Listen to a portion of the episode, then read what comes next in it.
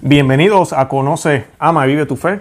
Hoy quisiera hablarles un poquito del rol o el papel de la Santísima Virgen en la Santa Iglesia.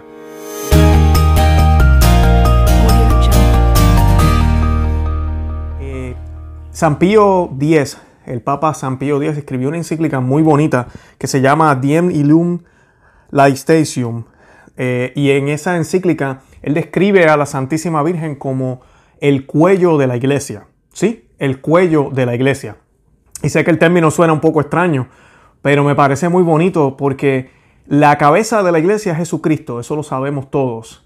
Eh, Jesucristo es la segunda persona de la Santísima Trinidad y nunca podemos olvidar que donde está uno, están los otros dos. ¿A qué me refiero?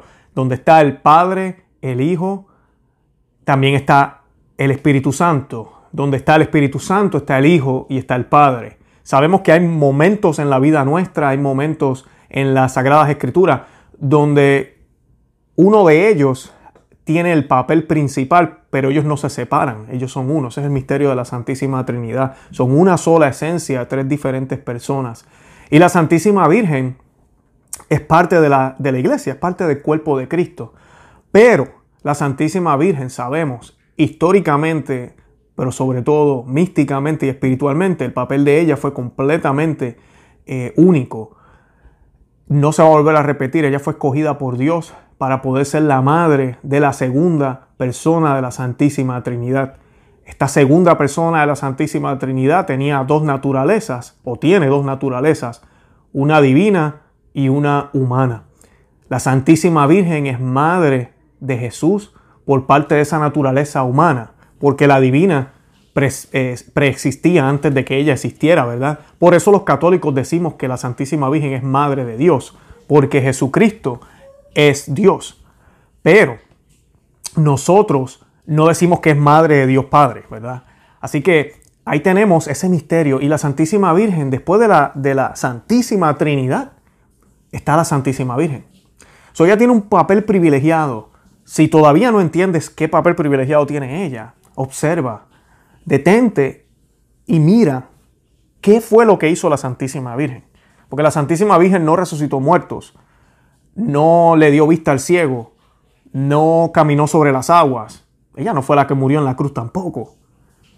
Pero ella fue el medio escogido por Dios para poder traernos el verbo hecho carne. Ella fue el medio escogido por Dios para poder Él hacerse hombre y venir y habitar entre nosotros. Ella fue escogida por el Padre. Por eso cuando decimos el Dios te salve María y decimos en las palabras que se dicen ahí, bendita tú eres entre todas las mujeres y bendito el fruto de tu vientre, ¿verdad? Las palabras de Santa Isabel, esas palabras que fueron inspiradas por el Espíritu Santo. Y el Espíritu Santo, como decía ahorita, donde están uno, están los otros dos. Eh, el ángel Gabriel le llama a ella la llena de gracias, porque María había sido creada especial. María no fue creada como cualquier otro individuo. No estoy diciendo que ella no era un ser humano, ella sí lo era. Y lo fue. Pero ella tuvo unas gracias por la misión que le fue encomendada. Exactamente que nos pasa a nosotros. Muchas veces decimos el dicho, Dios no da cruz que tú no puedas cargar. Él nos da las gracias necesarias para poder ejercer nuestra vocación. Madre que me escucha, padre que me escucha, tal vez tienes negocios, tal vez trabajas, no trabajas, eh, trabajas en vida religiosa, lo que hagas, el Señor te va a dar las gracias necesarias para que tú puedas ejercer esa obra. Y la Santísima Virgen, a ella se le dieron unas gracias especiales. Y entre todos los santos, la Santísima Virgen tiene un puesto privilegiado, porque al igual que Salomón tenía a su madre a, la diestra, a su diestra, asimismo Jesucristo tiene a su madre a, a su diestra. A la diestra del Padre está Jesús. Él es la segunda persona de la Santísima Trinidad, Rey de lo creado en el cielo y en la tierra. Él es el que va a traer justicia. Por Él fue que nos salvamos. Por su sangre tú y yo tenemos la oportunidad de poder llegar al cielo. Por esos méritos, por esos mismos méritos, por la sangre de Cristo, es que existe la Santísima Virgen. Nada de lo que la Santísima Virgen es, nada de lo que Dios le ha concedido a la Santísima Virgen fue dado por sus propios méritos, sino fueron dados por los méritos de Cristo. Pero ella tuvo esa misión especial de poder tener a la Trinidad prácticamente en su vientre, porque Jesucristo fue hombre desde el vientre, pero también fue Dios desde el vientre. Las Sagradas Escrituras nos dicen que el Espíritu Santo cubrió con su sombra a la Santísima Virgen. Donde único se nos dice de nuevo, o se nos, se nos dijo antes, que el Espíritu Santo cubrió con su sombra fue al arca de la alianza en el Antiguo Testamento. Nada más en las Sagradas Escrituras ha sido cubierto por la sombra del Espíritu Santo. Así que podemos ver que la misión y lo que le sucedió a la Santísima Virgen realmente fue único. Y nadie más lo ha hecho, ni lo harán. Ella es única. También nosotros sabemos que el misterio del cuerpo de Cristo a nosotros nos hace hermanos de Cristo. Y al convertirnos hermanos de Cristo, nos convertimos en hijos de Dios también. Nos dice el Evangelio de San Juan que solo en Cristo nosotros podemos llamarnos hijos de Dios. Por eso se nos dice la liturgia y también nos dice la iglesia y las sagradas escrituras que a los no bautizados no son hijos de Dios, los no bautizados son criaturas creadas por Dios, pero inclusive el rito del bautismo observa al que se va a bautizar como un enemigo de Dios. No enemigo porque haya hecho cosas graves, porque la mayoría de las veces es un niño quien se va a bautizar, pero la iglesia lo ve como un enemigo de Dios porque no se encuentra en gracia, no se encuentra en unidad con el Señor, con Cristo, que es el medio que Dios nos ha dado para podernos unir a Él. Pero el medio utilizado por Dios para que ese medio llegara aquí a la tierra fue la Santísima Virgen. Y es por eso que San Pío X compara a la Santísima Virgen con el cuello. Porque si Cristo es la cabeza y nosotros somos hijos de Dios, gracias a que Cristo es la cabeza y nosotros somos parte de ese mismo cuerpo, entonces necesitamos un medio, hay un medio entre esa cabeza y el cuerpo. Y ese medio que hay también es parte del cuerpo. La Santísima Virgen es parte del cuerpo de Cristo, pero ella tiene un papel privilegiado, un papel diferente. Ahorita estaba hablándoles también de los hijos de Dios porque nosotros tenemos entonces una madre. Porque si somos hermanos en Cristo y somos hijos de Dios, somos hermanos de Cristo y María es la madre de Cristo, entonces María también es nuestra madre. Y eso también está en Apocalipsis eh, capítulo, 10, eh, capítulo 12.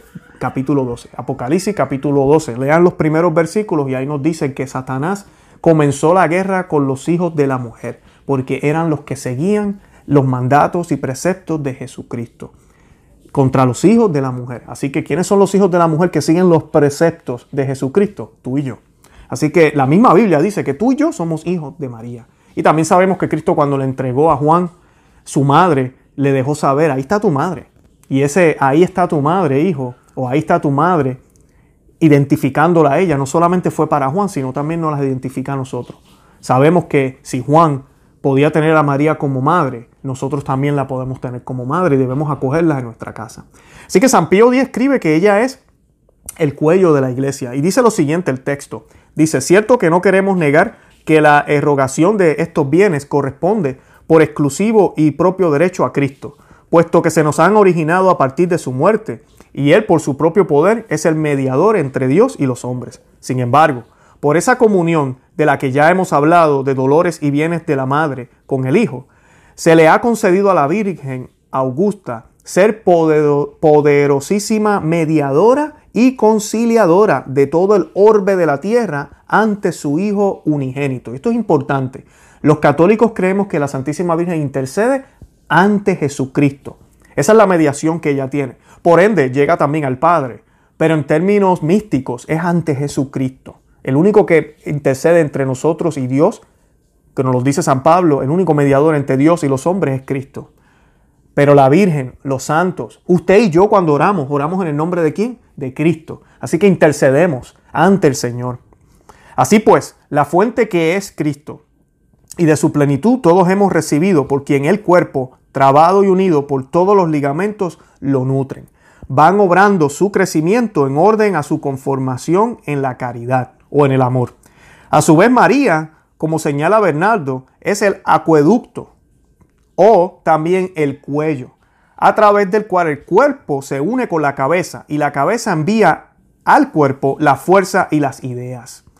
Pues ella es el cuello de nuestra cabeza a través del cual se transmiten a su cuerpo místico todos los dones espirituales. Y esto es bien interesante, a través de María que nos llegan los dones. Recordemos que ella fue cubierta por el Espíritu Santo. No es, no es coincidencia que en Pentecostés la Virgen estuviera ahí. Siempre ten eso en cuenta. Tenía que estar ella ahí orando junto con la iglesia. Así pues, es evidente que lejos de nosotros está el atribuir a la Madre de Dios el poder de producir eficazmente la gracia sobrenatural, que es exclusivamente de Dios. Ella, sin embargo, al aventajar a todos en santidad y en unión con Cristo, y al ser llamada por Cristo a la obra de la salvación de los hombros, de los hombres, disculpen, nos merece de congruo, como se dice, lo que Cristo mereció de condigno, y es ella ministro principal en la concesión de gracias. Cristo está sentado a la derecha de su majestad, de la majestad en los cielos. María a su vez está como reina a su derecha. Solo hablamos hace unos minutos. Ella es refugio segurísimo de todos los que están en peligro y fidelísima auxiliadora. De modo que nada hay que temer y por nada desesperar, con ella como guía, bajo su auspicio, con ella como propiciadora y protectora. Y esa es la encíclica Adiem Illum Laitissimum, mi latín es bien malo, del Papa San Pío X, uno de mis papas favoritos de, siempre. Los documentos de él son riquísimos, les recomiendo que lo busquen.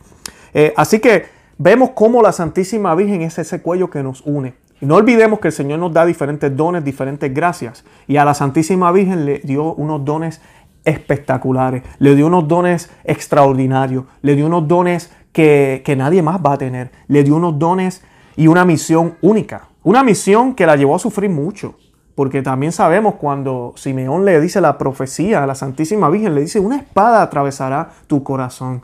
Solo pensemos en los dolores de la Santísima Virgen ante la cruz. Pensemos en los dolores de la Santísima Virgen cuando estuvieron latigando a su hijo, cuando le colocaron la corona de espinas. Pero ahí estuvo ella fiel.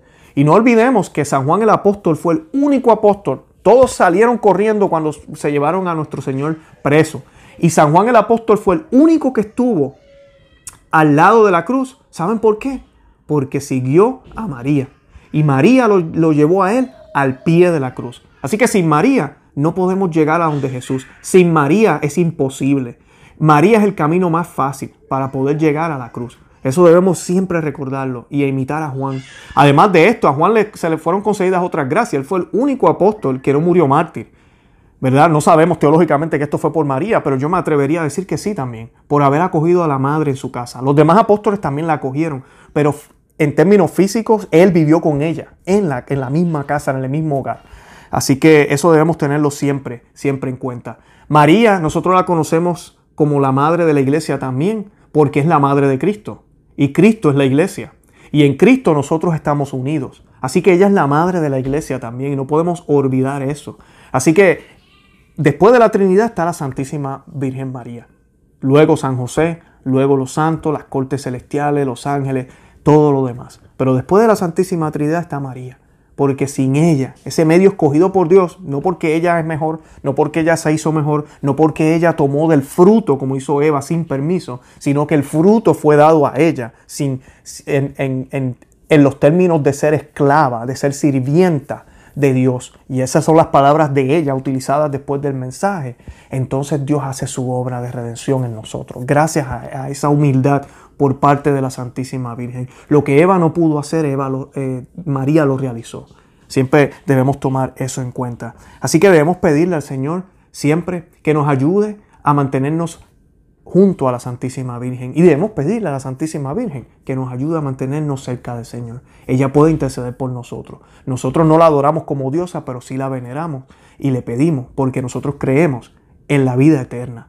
Y allá todos estos eh, santos por supuesto, a la Santísima Virgen están vivos, glorificando al Señor, intercediendo por ti y por mí. Y esas herramientas debemos utilizarlas todo el tiempo. No debemos olvidarnos de eso. Y debemos pedir siempre por la intercesión de ella, para que nos guarde, nos cuide y nos proteja siempre. Les invito a que visiten nuestra página web conoce que nos ah, sigan por Facebook, Instagram y Twitter, que le den me gusta a este video, que lo compartan. Y si no tienen tiempo de ver el video, nos están escuchando a través del podcast, lo mismo, déjenos un review, un comentario, compartan el audio. Los que nos están viendo por video, quiero que sepan que tenemos más contenido en el audio, en el podcast. Así que los invito a que nos busquen, nos pueden buscar en Spotify, en cualquiera de las aplicaciones, Apple Podcasts, en cualquiera de ellas estamos. Conoce, ama y vive tu fe y ahí podrán encontrar más recursos. Cualquier sugerencia, cualquier tema que quisieran que toquemos, que tratemos, déjennos saber, manden un mensajito por, o a través del Facebook o a través del email que hay en nuestro blog en conoceamevivetufe.com. Cualquier artículo que quisieran ver en, en el blog tenemos diferentes artículos todos los días, casi todos los días colocamos algo, temas relacionados a la iglesia, a los sacramentos, a las sagradas escrituras, a lo que creemos, a nuestra fe cristiana. Nunca olviden que la misión de Conoce y Vive tu Fe es evangelizar, pero sobre todo equipar el poder preparar a todos los católicos que nos siguen para poder defender nuestra fe y sobre todo poder tener confianza en lo que creemos. De verdad que los amo en el amor de Cristo y como siempre decimos, Santa María ruega por nosotros, Santa María ora pro nobis.